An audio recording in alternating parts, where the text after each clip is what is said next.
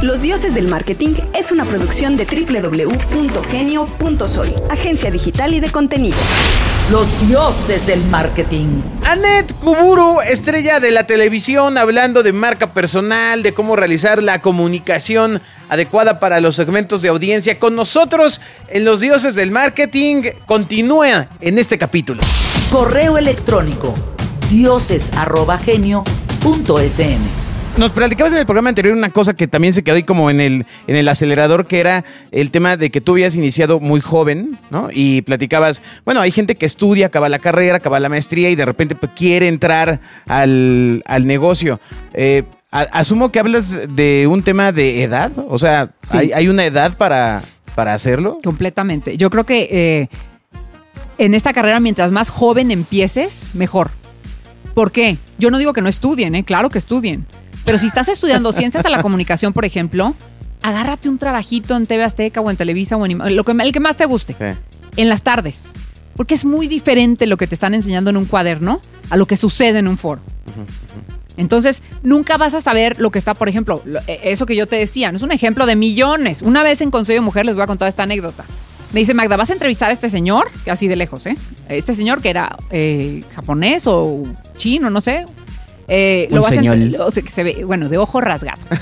y este, lo vas a entrevistar a él y trae una, una pasarela de modelos y te va a ir explicando este, de, de, dónde, de cada región, de, de, dónde es el vestido. Y, y sí, sí, claro. Este, ve a platicar con a platicar con él si puedes, no sé qué. No pude porque llegó una persona de ventas a, darme lo que yo tenía. Esos de ventas. Ah, entonces salí en el 5432 salí corriendo y además eso ya lo puedo hacer después de 32 años después de mucho. Si no, eh, eso no lo hagan. Entonces corrí, me senté y lo empecé a entrevistar y le hice una pregunta y no me contestaba nada y se me quedaba viendo, ¿no? Al aire, ¿eh? En vivo. Le hice otra pregunta y nada.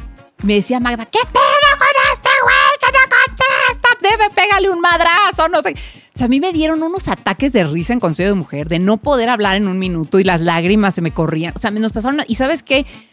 Tuve que cortar esa entrevista, decir, bueno, vamos a hacer una pausa y regresamos porque esto está muy interesante. Lo que pasa es que está tan interesante que él nos la está haciendo de emoción. No sé.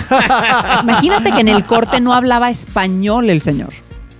Ah, y nadie me dijo. Caramba. Entonces, esa es la adrenalina del vivo que a mí me fascina hacer programas en vivo. Una, porque sabes a qué hora entras y a qué hora sales. Porque en una telenovela, o sea, puedes faltar al bautizo de tus hijos, a la, primera comunión, porque no te dejaron salir. O sea, te dijeron que ibas a grabar cinco escenas y resulta que sí las grabaste, pero tuviste llamado a las 8 de la mañana y las grabaste de 3 a 6 de la mañana, que fue cuando te tocó. Entonces, a mí que me paguen por esperar, eso también me desesperó mucho de la actuación. Yo dije, no, no, qué horror. Esto que esperen tanto los actores de novela. Pero bueno, eh, a lo que te voy es que el vivo tiene una adrenalina distinta. Si tú quieres ser conductor y no estás yendo a un foro de televisión, no vas a poder hacer nada cuando salgas de tu carrera, por más que sepas de todo y de redes y de no sé qué. Sí, pero no vas a saber cuál es la luz que te favorece, que es la de abajo para arriba, para que te veas mejor. No vas a saber si el boom está cerca de ti y se va a oír el audio. No vas a saber de qué estás hablando, porque no estás preparado de, de, tablas, de qué pasa. No, la cámara se va a negros muchas veces. Muchas, no una a negros estoy hablando, ¿eh? Y tú, estás, y tú tienes la cámara enfrente y a lo mejor estás hablando de algo muy importante. Y tienes que seguir improvisando. Para eso tienes tus clases en actuación de improvisación. Que te decían, a ver, párate fulano, fulano, fulano y háganme una escena de cinco minutos de improvisación. El tema es el aborto. Y tenías que improvisar. Y te haces en los calzones al principio. Y ya después se iba a la cámara negros y yo ya me podía sentar a pintarme las uñas y seguía hablando, pero eso es después de muchos años. Al principio me sentaba a llorar pero esas cosas pasan en un foro en vivo. Pasan que estás anunciando el producto y no ha llegado el, no llegó el, vaso que estás anunciando. Entonces tienes que hablar del vaso y en eso te lo pasan por atrás, en donde no se vio el, camarógrafo que lo tenía. Y, ah, este era el vaso del que les estaba hablando. La verdad que está increíble. Es que no quería que lo vieran antes. Porque, porque nunca le puedes echar la culpa al programa. Jamás. Ni al productor. Ni o sea, tú no puedes poner en evidencia a quien tuvo la culpa. No importa quién tuvo la culpa. Eres un equipo, tienes que sacarla de Es como un equipo de básquet, un programa de televisión y la televisión en general. Tienes que tener un buen equipo. Yo no puedo decir el pendejo fue tal. No, porque no es cierto además. Siempre hay alguien que le tuvo que haber dado a eso. o sea, todo el mundo está haciendo lo mejor que puede. Y a ti te contratan como conductor para salvar el barco, no para echar culpas. Entonces siempre vayan a un foro de televisión, es completamente distinto. Cada televisora tiene diferentes micros, diferentes chícharos, por ejemplo. Este, en Venga la Alegría, cada quien llevábamos nuestro chícharo porque nos, nos- sentíamos más cómodos, ya, ya los otros ya estaban eh, medio antidiluvianos, ahí ya... ya Traían hongos. no, no, pero o sea, era, era, era los chícharos de antes, como más de novelas, se veía mucho. Este, entonces, te tienes, tienes que ir a un foro para ver de qué se trata. Es como si yo voy a un campo de tiro porque voy a ir a la guerra. Ah, pues qué fregón. Pero métete a los madrazos, ¿me entiendes? Métete a donde ya te estén balaseando y a donde te tengas que esconder en un hoyo y a donde es completamente otro mundo. Entonces, si no haces, eh, pues, un, un curso o, o, no sé, una asesoría o no visitas un foro, no vas a saber lo que es la televisión. ¿A ti te gustaría enseñar? Me encantaría, me encantaría, porque ya, ya cuando, cuando tienes pues, las tablas, porque al principio ni al caso que enseñes, pero tienes que aprender. Y yo sigo aprendiendo todos los días, ojo, ¿eh? No porque lleves muchos años en esta, en esta industria ya sabes todo, nunca sabes todo, y menos ahora con las redes sociales y cosas nuevas que empiezan a salir. Y ay, no, esto se está transmitiendo por. Y tú dices, ¿qué es eso? ¿Qué, qué, qué- qué nombre dijo? ¿Por qué, por, dónde- por qué satélite del mundo estoy saliendo para.? O sea, hay muchas cosas. Todos los días aprendes, todos los días aprendes. Y de la gente que va empezando aprendes también muchísimo. Claro. Oye, yo tengo dos preguntas. ¿Las televisoras están haciendo algo por tener estos nuevos conductores? O sea, sí hay las oportunidades que dicen que, que tú le recomiendas a los chavos que busquen. ¿Las televisoras sí las abren? Fíjate que desgraciadamente sí, te voy a decir por qué desgraciadamente. ok. Te voy a decir por qué. Porque yo estoy diciendo que vayan al foro, no que aprendan a conducir al aire. Eso es muy distinto. Para eso está el CEA y para eso está el CEFAT, para que se pre- preparen y entren preparados o ya estudiar ciencias de la comunicación. Pero yo, yo, Anet, ¿eh? yo no, no, no soy nadie importante, ni tengo ningún puesto, ni decido nada. Soy una empl- simple empleada. Pero yo no, es, no, no, no estoy de acuerdo en que los conductores de hoy en día aprendan a conducir ya siendo conductores principales de un programa importante. Eso, eso me parece que los pone en riesgo a ellos de hacer el ridículo de una manera espeluznante. Y a los demás conductores que ya tienen experiencia, pues es muy complicado porque no es, no es una escuela y ya tienes que llegar sabiendo algo, ¿no? Entonces, estarle todo el tiempo, eh, porque además, si te tocan un, un equipo de gente buena onda, te van a echar la mano y te van a enseñar y te van a cobijar y te van a cuidar. Pero hay gente súper culé en este medio, ¿eh? Que va a hacer que la cagues a propósito. Entonces, yo no, yo no, yo no, no, no estoy de acuerdo, no, no, en, en que hay que aprender a conducir, hay que aprender. Es como un arquitecto. Yo no lo puedo, a ver, construye este edificio y luego estudias, pues se le va a caer eventualmente, ¿no? Es lo mismo. La gente que empieza su carrera con una cámara enfrente, se le va a caer. Oye, y la otra. ¿Qué pasa con, con esta competencia entre las televisoras? ¿Pueden los conductores o los artistas trabajar en distintos, este, distintas empresas? Esa ¿Ya es se permite? Esa es la pregunta que había sembrado. no se permite. Ajá, ajá. ¿Qué pasa con esto? Pero Porque- la aguantamos al final. ¿Sabes? Exacto. Sí, sí. ¿Sabes qué pasa? Yo creo que eso es, eh, eso es, un, eso es un- una tontería y un gran error de Televisa. Porque es la única televisora que lo tiene. en la que existen los vetos. ¿no?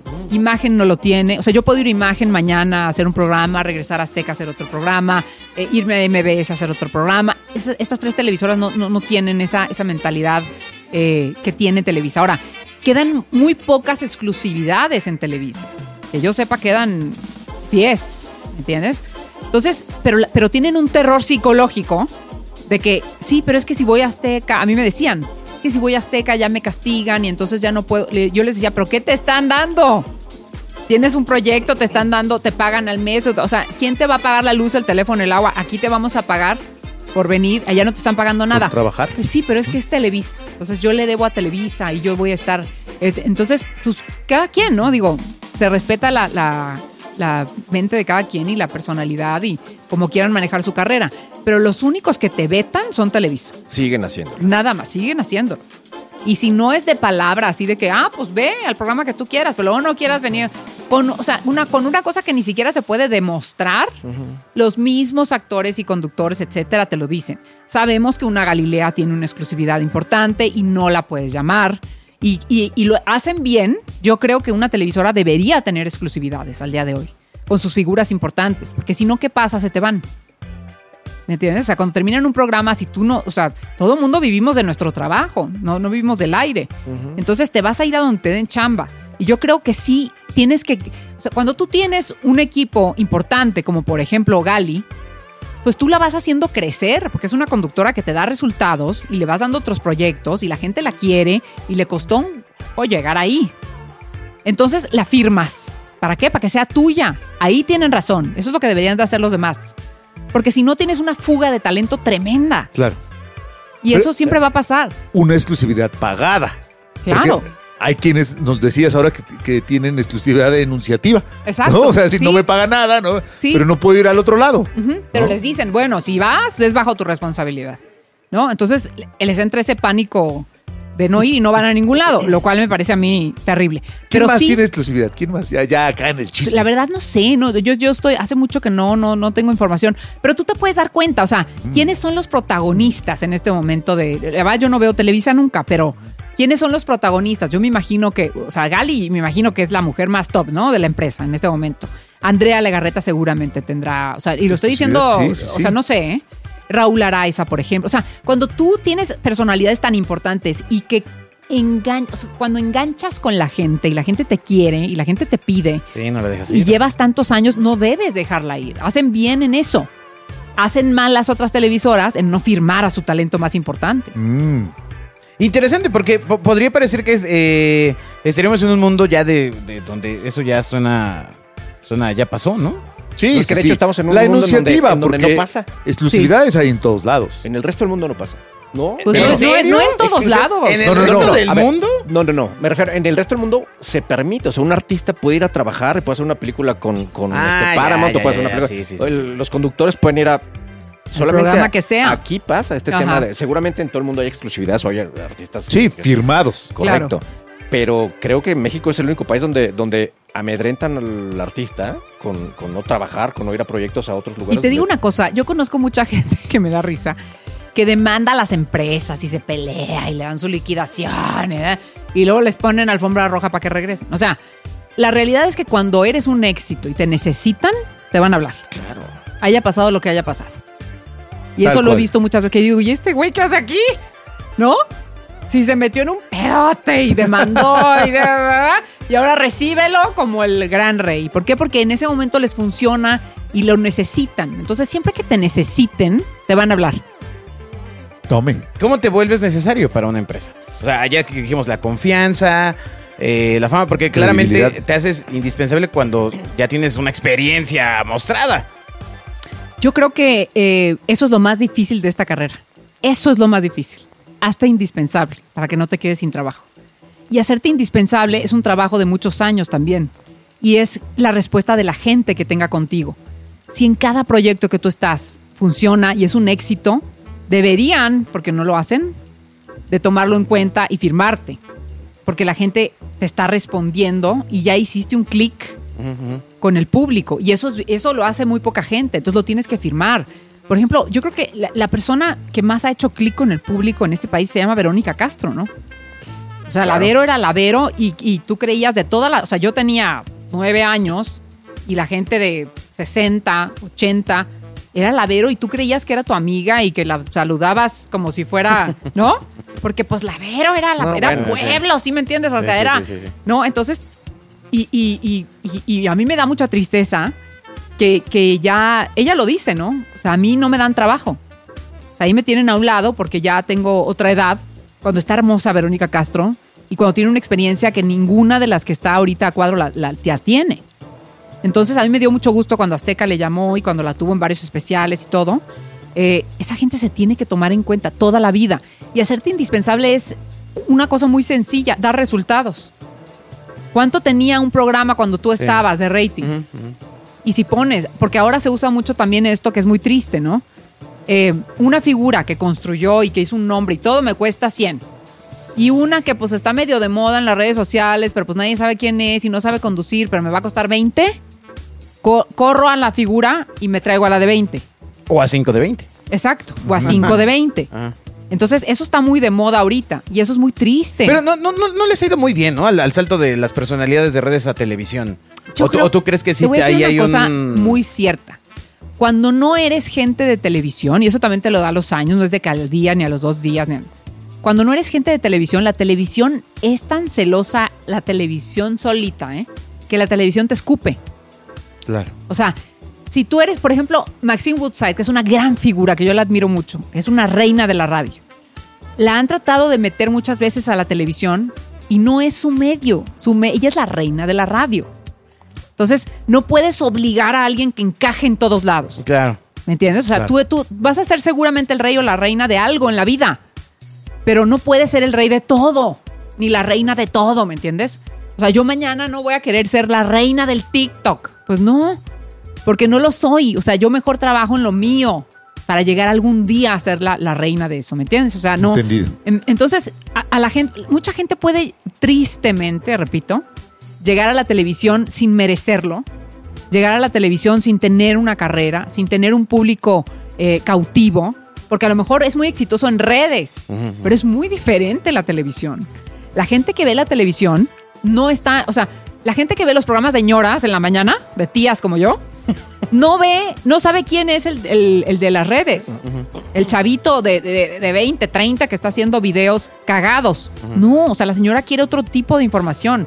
Y son las señoras las que ven la televisión en la mañana, porque los señores se tienen que ir a trabajar, eventualmente, y los niños a la escuela.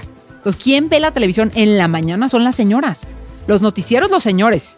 Porque a las 6 de la mañana se paran y por lo menos están oyendo las noticias, se quieren actualizar y todo. Pero ya que empieza el, el- el matutino, son puras viejas la mayoría. El 80% son mujeres.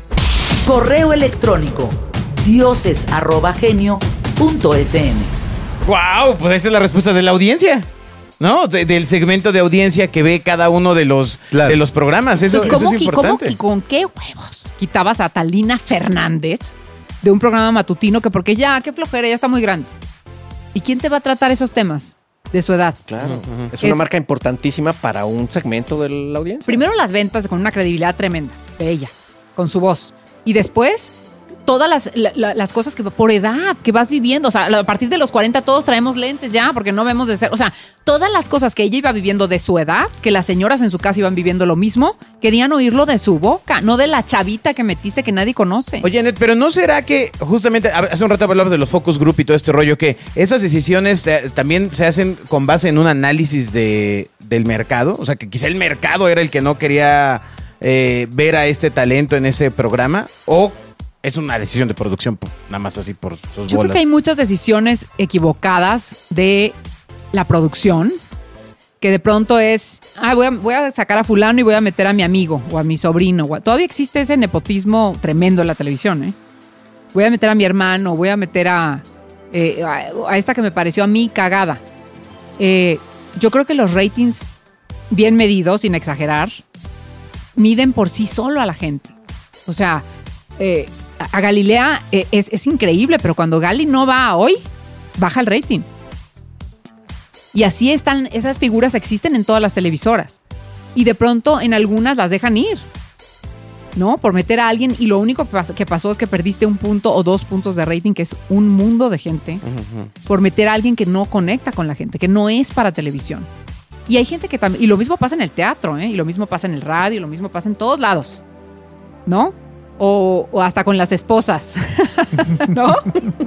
que las cambian por algo que dices, güey, o sea, ¿no? Tienen caviar y prefieren el taco de frijol. O sea, pasa, pasa que, que siempre es sabroso un taco de frijoles, no estoy diciendo que no. Pero, pero, pero sí, no, o sea, no puedes cambiar a una personalidad por, por alguien que va a empezar. A lo mejor los puedes mezclar, pero nunca puedes dejar ir a una Talina Fernández. Es como una falta de profesionalización al final, ¿no? O sea, de que se tome una carrera larga. Porque aparte lo, lo- lo has mencionado en los dos capítulos, hay un tema de una barrera de edad. Sí, porque es, es- es por edades. O sea, por ejemplo, el noticiero de la noche, ¿quién lo ve? Pues los señores, ¿no? A 10 de la noche. Los chavos, los niños ya están dormidos. Los chavos están viendo sus redes. El TikToks. Entonces, el señor de 40, 40 en adelante, 45 en adelante, es el que te va a ver el noticiero la noche, que quiere estar informado y que quiere ver imágenes y quiere ver el reportaje y quiere ver qué pasó con ese asalto y si los agarraron o no los agarraron, o si mañana va- van a cerrar no sé qué calle para no pasar por los chavos, les vale gorro. Entonces, te tienes que dedicar a hacer reportajes para ese sector al que vas dirigido. Y cada uno de los programas tiene un estudio de eso. Entonces, cuando, cuando se salen de, de, de- de- de su concepto y estás viendo un programa de señoras y hay pura chavita, dices, pues, ¿quién, quién está produciendo esto, no? Pues sí. Pero conclusión. ¿En qué, los canal 2 están, conductores- ¿En qué canal 2 están produciendo eso? Oye, los conductores sí son marcas bien potentes, Sí. bien, bien valiosas, que pueden mover la aguja de un programa. No, Total- sí, totalmente. claro, totalmente. Cañón. Totalmente, totalmente. Anet, bueno, eh, para ir concluyendo, eh, tienes el podcast, ya lo hemos platicado, Aneteando. ¿A dónde lo quieres llevar? ¿Cuál es tu visión a futuro? ¿Dónde, dónde, dónde está Aneteando en un año? Fíjate que a mí me encantaría que Aneteando se convirtiera en un programa de televisión. Por eso lo hice en ese formato. Porque yo creo que hace, falta ese... ese eh, hay, hay programas, sí hay programas de, de entrevistas, pero no con ese concepto que yo, que yo estoy poniendo de sin límite de tiempo, en donde el, el que el, el entrevistador más importante en Aneteando es el público. Yo tengo un iPad, por eso estamos en vivo, sin cortes, sin ediciones. Porque la gente, que yo hubiera dado la vida, mataría, porque en mis tiempos yo le hubiera podido preguntar a un timbiricho o algo, ¿no? O sea, que hubiera salido mi pregunta con mi nombre y No, yo, pues sí. yo, o sea, no, Quien me, sea. me desmayo. Entonces, eso es bien importante. O sea, yo tengo mis preguntas, obviamente. Yo, si no conozco a la persona, la estudio muchísimo, una semana antes, toda su vida, etcétera. También la preparación, eso es bien importante. Eh, eh, si tú vas a hacer un pastel, pues claro. no, no puedes hacer si no sabes ni qué ingredientes lleva, ¿no? O sea, te tienes que preparar toda la vida para hacer una entrevista. Eh, pero la gente les pregunta mucho y eso está padrísimo y eso les gusta también a ellos. Porque, por ejemplo, te voy a poner eh, en esta situación que yo, yo, a mí me daba, yo soy amiga de Humberto hace muchos años, porque hicimos una novela juntos, se llamó El Candidato, que fue un madrazo en Sí, Azteca. sí, sí, sí, sí. Entonces, a mí me daba pena preguntarle de Cristian. O sea, me daba. Me, me- me dolía mucho el tema porque también era amiga mía. Y sé que a él le duele mucho ese tema. Entonces, la gente fue la que empezó a preguntar. Y el artista acepta eso más que al entrevistador, ¿me entiendes? O sea, al público le aceptan lo que sea. Entonces, el público fue el que preguntó por la, de, qué, de qué murió Christian Bach. Nadie supimos. De repente enfermó, no supimos de qué. Este, y, y- y quisiéramos saber un poco. Y, y no, no quiso ahondar en el tema, que eso también se vale, Se respeta. pero contestó.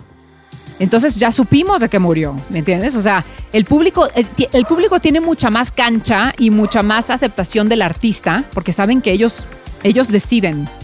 No, no, no, no, no decía- o sea, por ejemplo, han querido sacar muchas veces a, no sé, a, eh, pues a Oprah Winfrey al principio. Hay muchas historias de éxito, la de Michael Jordan, por ejemplo, que los rechazaron muchas veces y los quitaron y los corrieron y, que tú no puedes creer ahora las estrellas que son, pero fue porque no dejaron de insistir y porque el público las pidió de regreso. Eso es muy importante.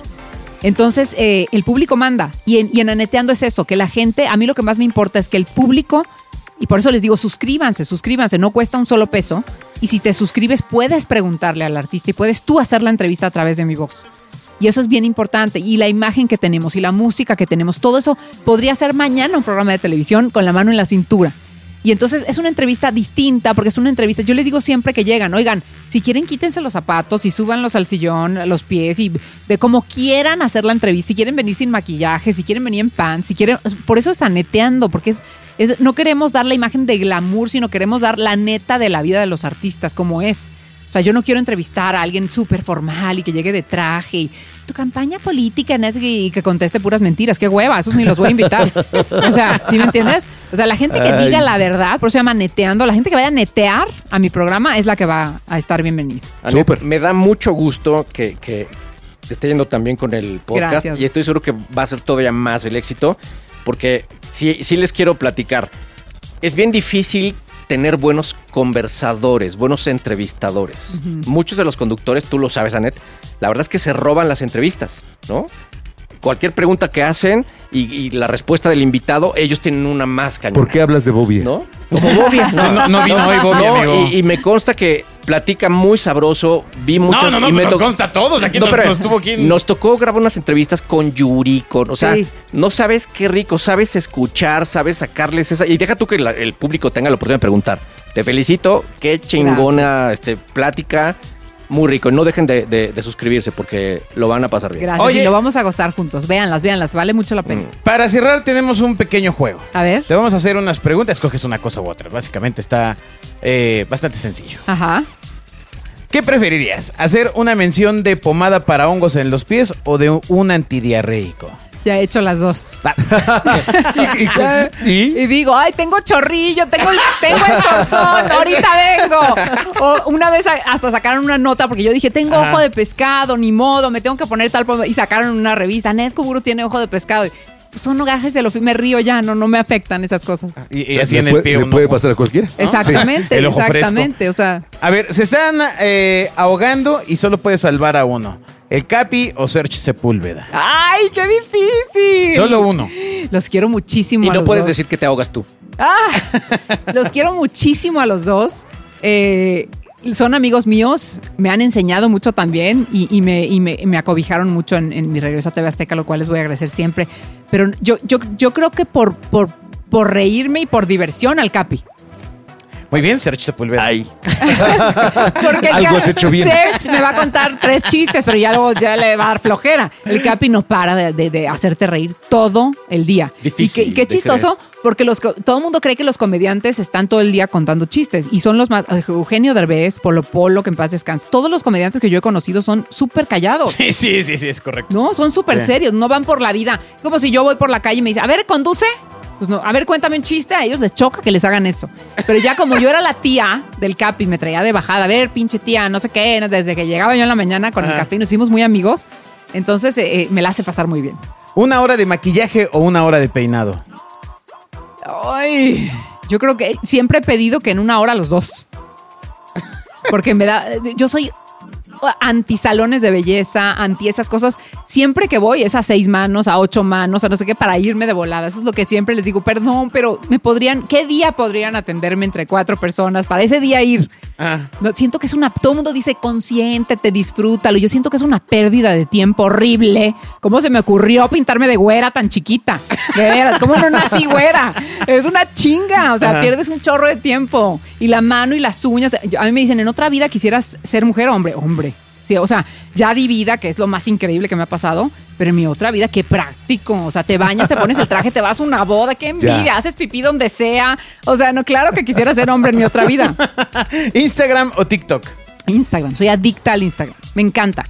Siempre desde chiquita me gustó. Yo llegaba a la casa de mis amigas y les decía, enséñenme álbum de fotos, quiero ver la foto de su boda, la foto de su bautizo, la foto. Siempre me ha gustado mucho ver fotos. Y aparte, eh, hay gente que me dice, eh, este, ya déjale Instagram, te la pasas metida en el Instagram. Es mi chamba también. Es mi trabajo. O sea, yo me despierto a las 3 de la mañana a hacer pipí y veo un ratito el Instagram. No porque esté hablando con nadie ni nada, sino porque hay veces que me he enterado así, me enteraba cuando estaba en Venga la Alegría.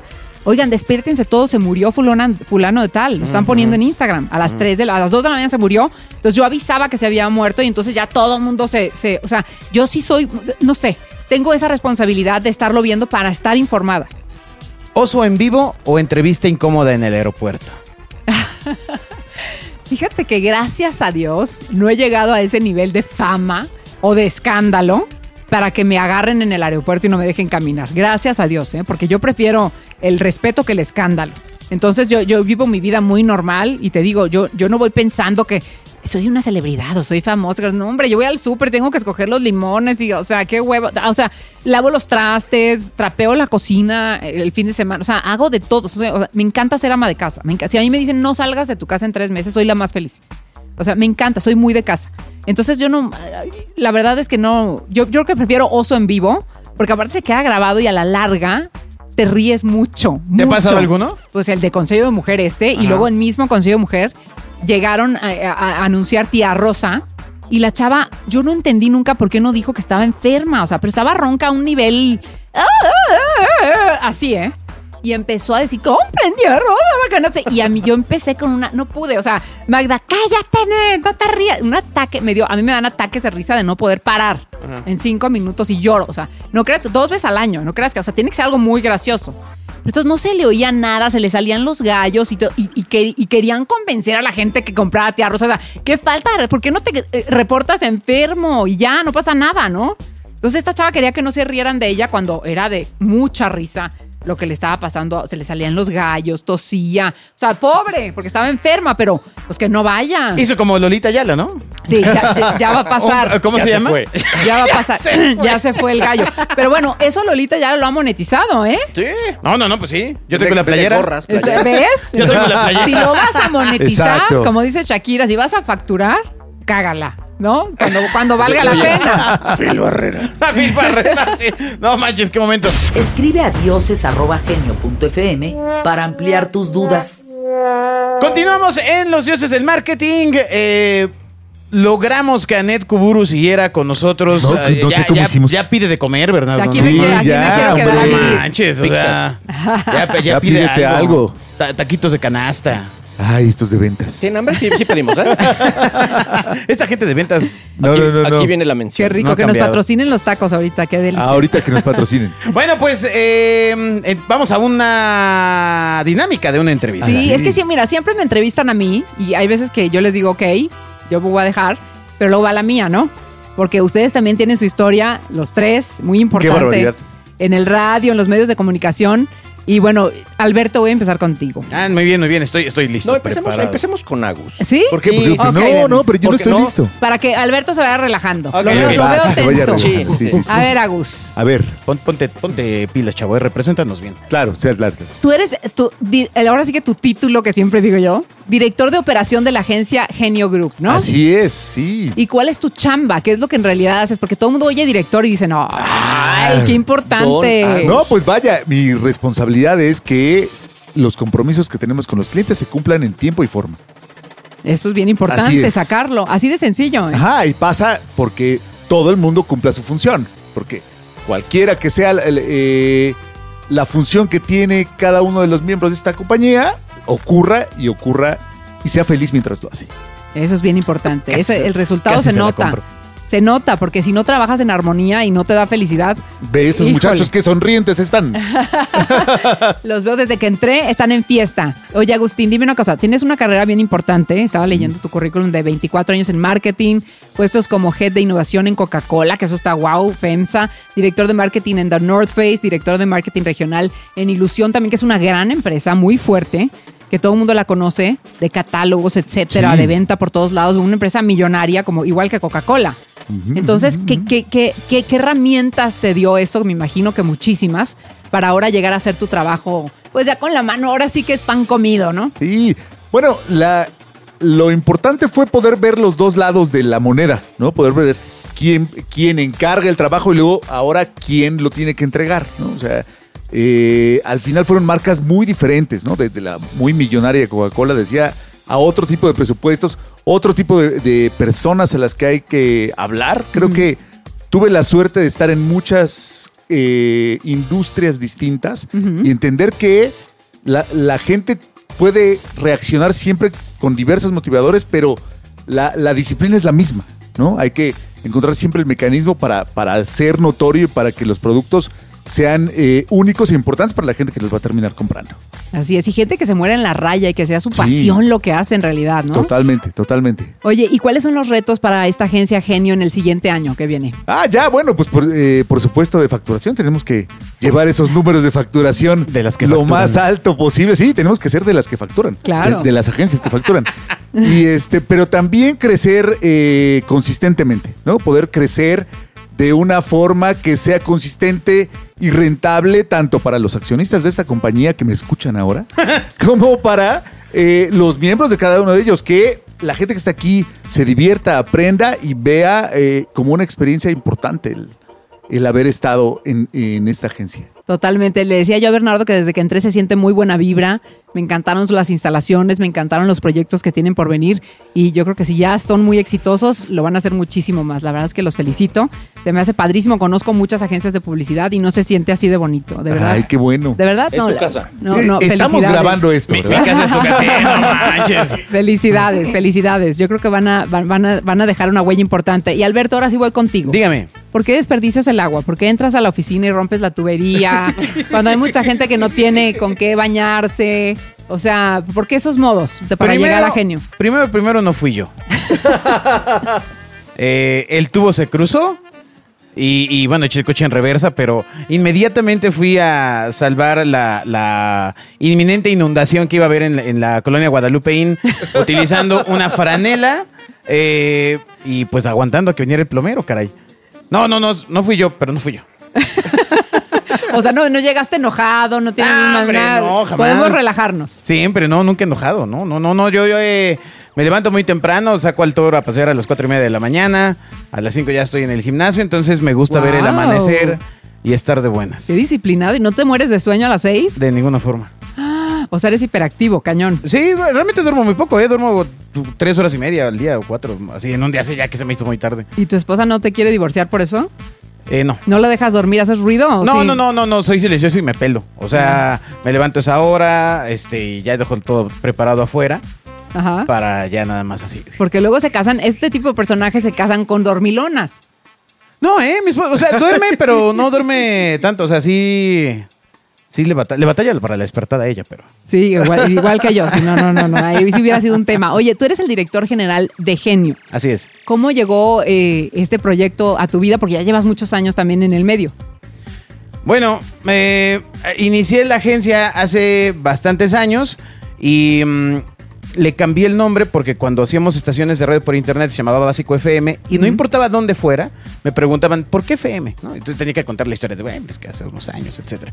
Pero, eh, pues como a muchos jóvenes en el país nos hicieron un fraude, ¿no? El- un, socio que se llevó toda la lana. Mm. Qué raro, eso no sucede aquí. como pasa? Y pues me regresé, me regresó a, me regresé a- literalmente a trabajar en la casa. Entonces ahí eh, empecé a idear el cambio de nombre de la agencia, que es Gabinete de Estrategias Nacionales en Internet Operativas SADCB, que, el- cuyo acrónimo es GESGenio. Ajá. Así fue como, como llegamos Ah, a este por si, punto por de si se genio, preguntaban por qué se llama así. Sí, es un acrónimo, ¿eh? Sí, sí, sí, porque si no...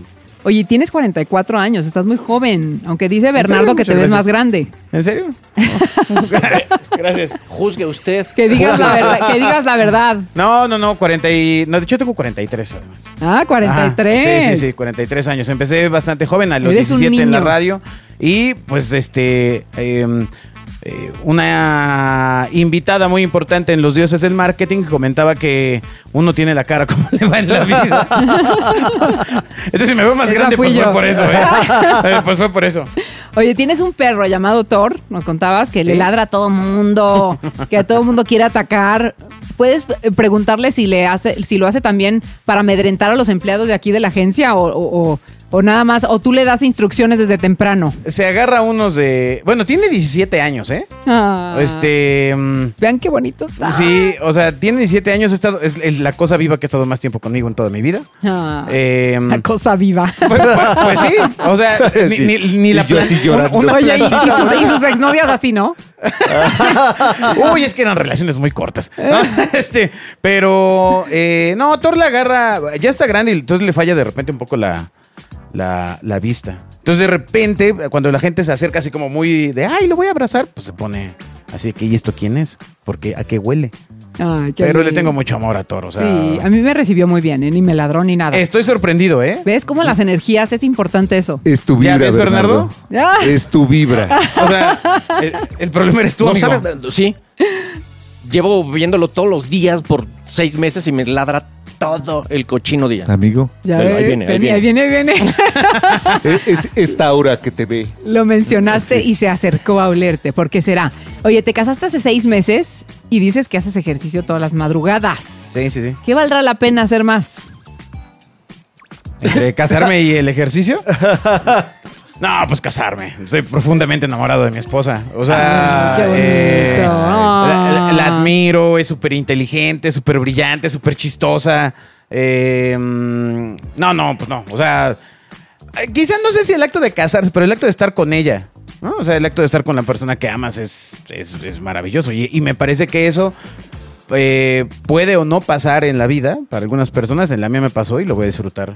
Este, Claro, encontrar todo- al amor de tu toda vida, ¿no? la vida. Sí, lo voy a disfrutar toda la vida, por supuesto. Los dioses del marketing van por agua. Corte comercial. Anet, muchas gracias. A un ti. aplauso, qué entrevistón, hombre. Gracias a- a ustedes, la Caray, verdad, esperamos que haya parecido entretenido y al final es interesante conocer la vista, el punto de vista de quien ejecuta el mensaje. Ajá. O sea, eso pocas veces se, se tiene en el entorno del marketing, porque muchas veces, aunque hablamos con te- temas de clientes o temas de la agencia, la persona que ejecuta es la que representa el 99% de todo lo que se hizo meses atrás. Exactamente, exacto. Ustedes pueden trabajar muchísimo en una campaña por durante seis meses y si llevaste a alguien a presentarla a una agencia de publicidad que no tiene idea, seguramente todo el esfuerzo de los demás no va a valer lo Totalmente. que el tiempo, sudor, lágrimas. Eso es bien importante. ¿Quién, quién da la cara, no? No llores por esa historia. Muchas gracias, Gracias a ustedes, me la pasé Gracias. increíble. Gracias. Nos escuchamos en el siguiente capítulo de Los Dioses del Marketing. Gracias a todo el equipo. Adiós. Escuchas a los dioses del marketing. Los Dioses del Marketing es una producción de www.genio.sol, agencia digital y de contenidos.